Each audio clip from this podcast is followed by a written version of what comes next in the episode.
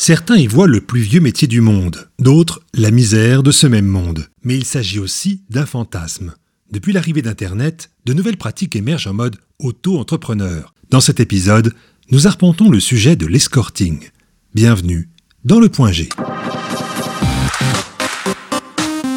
Oui, on ne dit plus prostitution, c'est trop péjoratif et ça ramène à des images caricaturales de la femme vulgaire surmaquillée qui arpente les rues pour racoler le passant en vue de louer son corps. Même si c'est aussi une réalité, la pratique se veut aujourd'hui chic pour ceux qui créent leur propre business, sans le fameux Mac qui vient prendre la moitié de la recette. Cette couche marketing d'auto-entrepreneur a pris le nom d'escorte et propose des services à la carte. Nous allons à la rencontre d'un monde 2.0 et très organisé où on ne sait plus ce qui est légal ou non, moral ou non, dangereux ou non. Le seul point commun avec le passé, c'est que ça finit toujours en faveur sexuelle contre de l'argent. Et ça, c'est vieux comme le monde.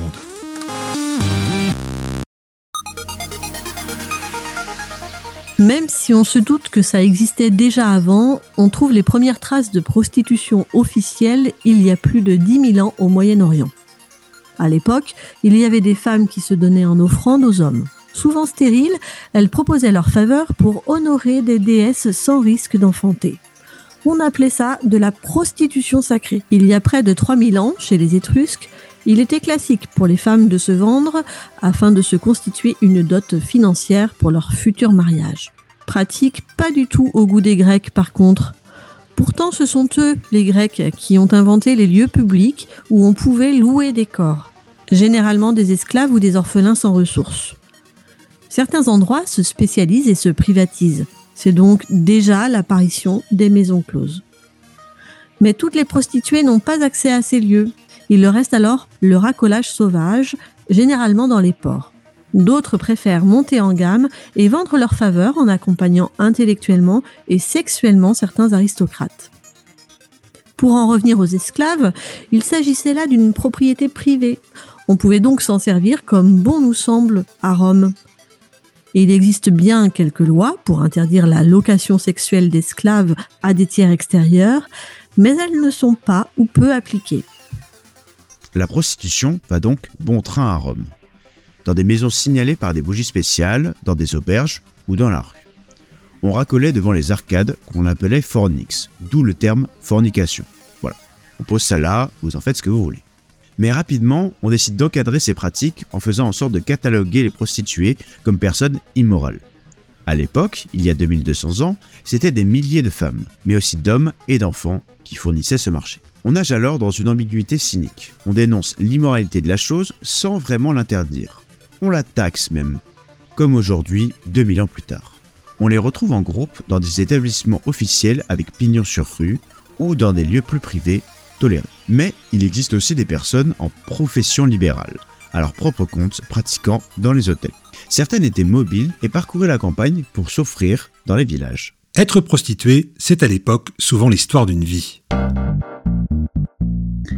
Plus par besoin que par plaisir, on commençait généralement à se prostituer à l'âge de 17 ans, mais en cachette.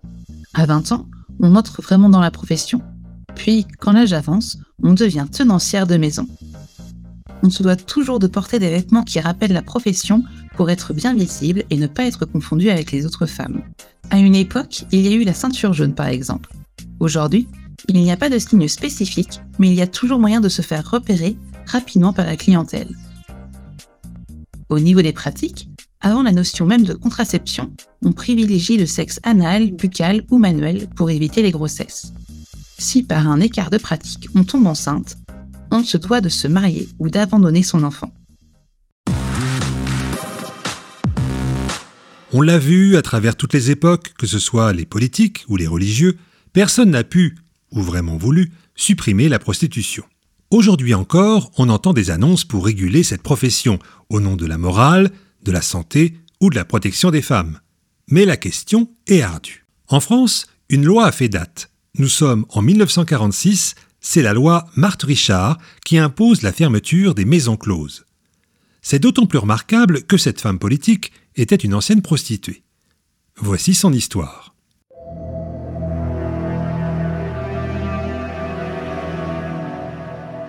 Marthe Richard est née il y a 134 ans. Elle nous a quittés en 1982, à 92 ans, en nous laissant un CV impressionnant. Pour ses parents, son destin est tracé. Elle sera couturière comme sa sœur. Elle ne l'entend pas de cette oreille et fugue. Elle est arrêtée pour racolage par la justice des mœurs à 16 ans. Ça ne l'empêche pas de refuguer à Nancy où elle devient prostituée dans un bordel. Elle doit y faire plus de 50 passes par jour. Elle attrape la syphilis et forcément la partage. Dénoncée, elle est fichée par la police et doit quitter Paris. Elle continue son activité un temps dans un établissement plus haut de gamme, avec moins d'abattage et une clientèle plus aisée. C'est là qu'elle rencontre un riche homme d'affaires qu'elle épouse à 26 ans. Ce sera la fin de ses activités de prostituée. Elle demande alors à être retirée du fichier national de prostitution, ce qui lui sera refusé. Elle passe alors son brevet de pilote et devient aviatrice dans un aéroclub féminin. On la verra dans de nombreux meetings aériens dans l'ouest de la France. Elle demandera à devenir aviatrice militaire en 1914, mais on n'y acceptait pas encore les femmes. Ça ne l'empêchera pas de devenir espionne pendant la Première Guerre mondiale, retrouvant alors ses techniques de séduction pour devenir la maîtresse d'un ambassadeur allemand. Son rôle d'agent sera toutefois révélé et elle devra tout arrêter. Elle épouse alors un riche directeur financier qui lui lèguera une fortune. Son passé d'espionne oubliée, elle n'intéresse pas du tout les Allemands pendant la Seconde Guerre mondiale, ce qui la vexera au plus haut point. Elle devient alors résistante en aidant des aviateurs américains, après, il reste quand même des contradictions dans son rôle pendant la guerre. Il n'empêche, elle sera élue conseillère de Paris en 1945. Elle dépose alors un projet visant la fermeture des maisons closes à Paris. Et ça marche. Il faut dire que ces maisons ont bien servi les Allemands pendant la guerre. Les fermer avait aussi un sens punitif pour leurs détenteurs. Forte de cette réussite, Marthe souhaite généraliser cette décision à tout le pays. Elle est suivie par les autorités et la population. Le 6 août 1946, toutes les maisons closes ferment définitivement leurs portes, 1400 établissements quand même. Certains se reconvertissent en hôtels, de passe. La prostituée y fait donc maintenant une activité libre. Seule l'organisation et l'exploitation de la prostitution sont alors interdits. Mais cette fermeture accentue la précarité des femmes. Pour la police, c'est aussi la perte d'une source de renseignement. Il a même été question de les rouvrir en 1973, un peu sur le modèle allemand. Même Marthe Richard n'était pas contre l'idée qu'elle avait pourtant si ardemment combattue. Elle meurt quatre ans plus tard, en 1982, à Paris. Mais s'il y a des femmes et des hommes, certes moins nombreux, qui aiment ce métier si décrié, le choisissant sans contrainte, il faut bien avouer qu'il s'agit le plus souvent d'une exploitation non désirée, organisée par des personnes tierces, la plupart du temps des hommes, les fameux MAC, mais pas seulement. Des femmes ont su aussi tirer parti du corps des autres. Au niveau mondial, dès 1949, la prostitution est considérée comme une activité incompatible avec la dignité et la valeur de la personne humaine. En 1960, la France ratifiait également ce texte où il n'est pas fait distinction entre la prostitution libre ou forcée. La répression se faisait plus ou moins fortement en France, principalement envers les prostituées, ce qui changera au XXIe siècle. En effet, si on n'interdit pas explicitement de se prostituer, sauf pour les mineurs, il est interdit pour un client de payer pour des faveurs sexuelles. Donc indirectement, ceci rend impossible de vendre légalement son corps. Ce qui est plus clair par contre, c'est l'organisation de la prostitution. Inciter une personne à se vendre, ou pire, en tirer profit, est totalement condamnable. A noter que le tourisme sexuel à l'étranger est aussi condamné par la loi française pour les clients, d'autant plus si le ou la prostituée est mineur. Dans les faits, recourir au service d'une personne qui se prostitue, volontairement ou non, est puni de 1500 euros d'amende et jusqu'à 3750 euros en cas de récidive. Pour le proxénète qui organise, incite ou taxe la prostitution, c'est jusqu'à 7 ans de prison et 150 000 euros d'amende. Quant à la personne qui se prostitue, on ne la culpabilise pas. Son activité, du domaine privé, est légale. On lui demande même de se déclarer pour payer des impôts sur ses revenus.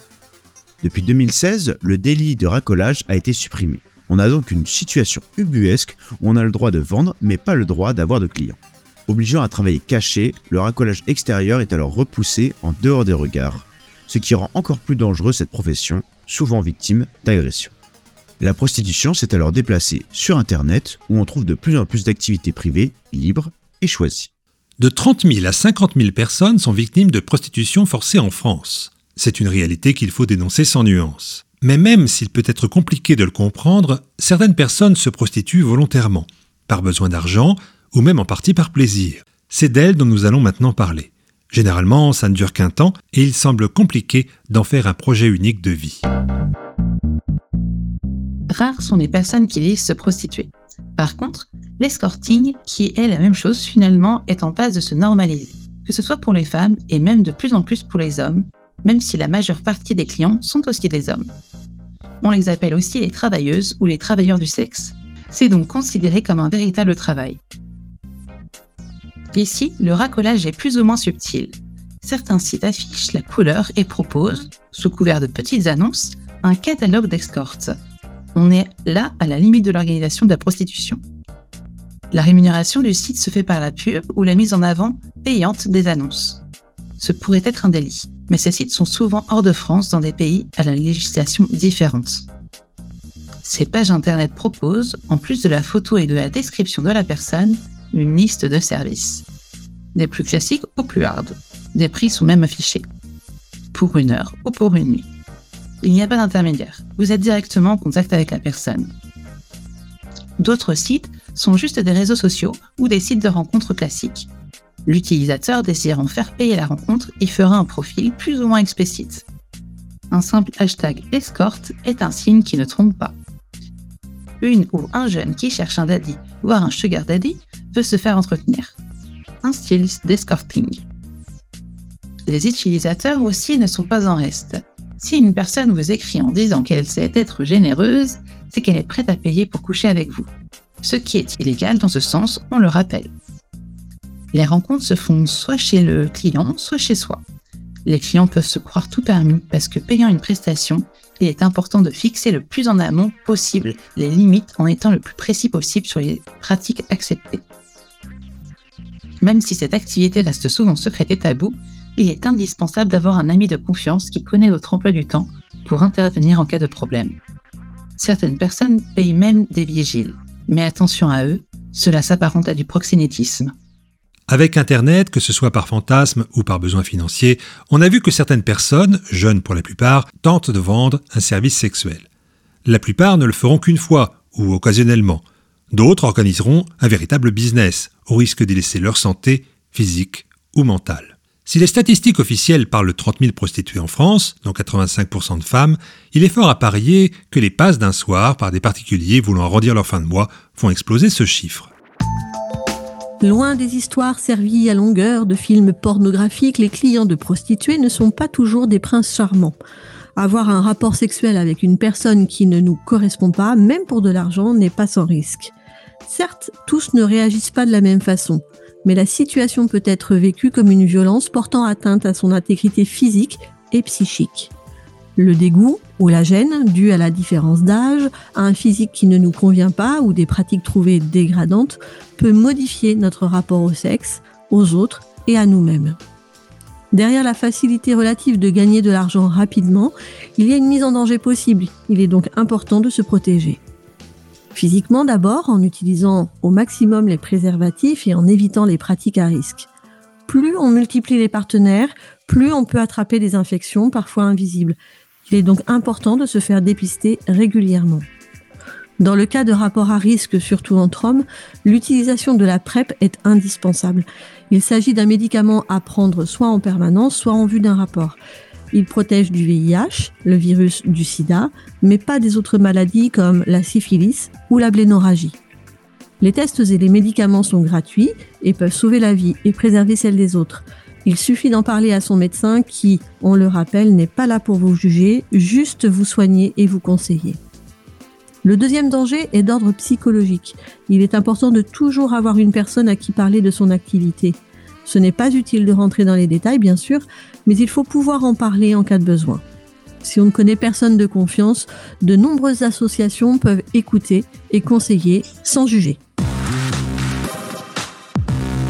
Le plus vieux métier du monde est donc toujours présent malgré toutes les tentatives pour l'éradiquer. On a compris aujourd'hui que le plus constructif est de l'encadrer et d'en empêcher l'exploitation par des tiers. De nombreuses aides, y compris inscrites dans la loi, permettent à ceux et celles qui veulent sortir d'une prostitution mal vécue de changer de vie. En espérant que vous trouviez votre point G, en tout cas celui-ci est terminé. Que le plaisir soit avec vous. C'était le point G.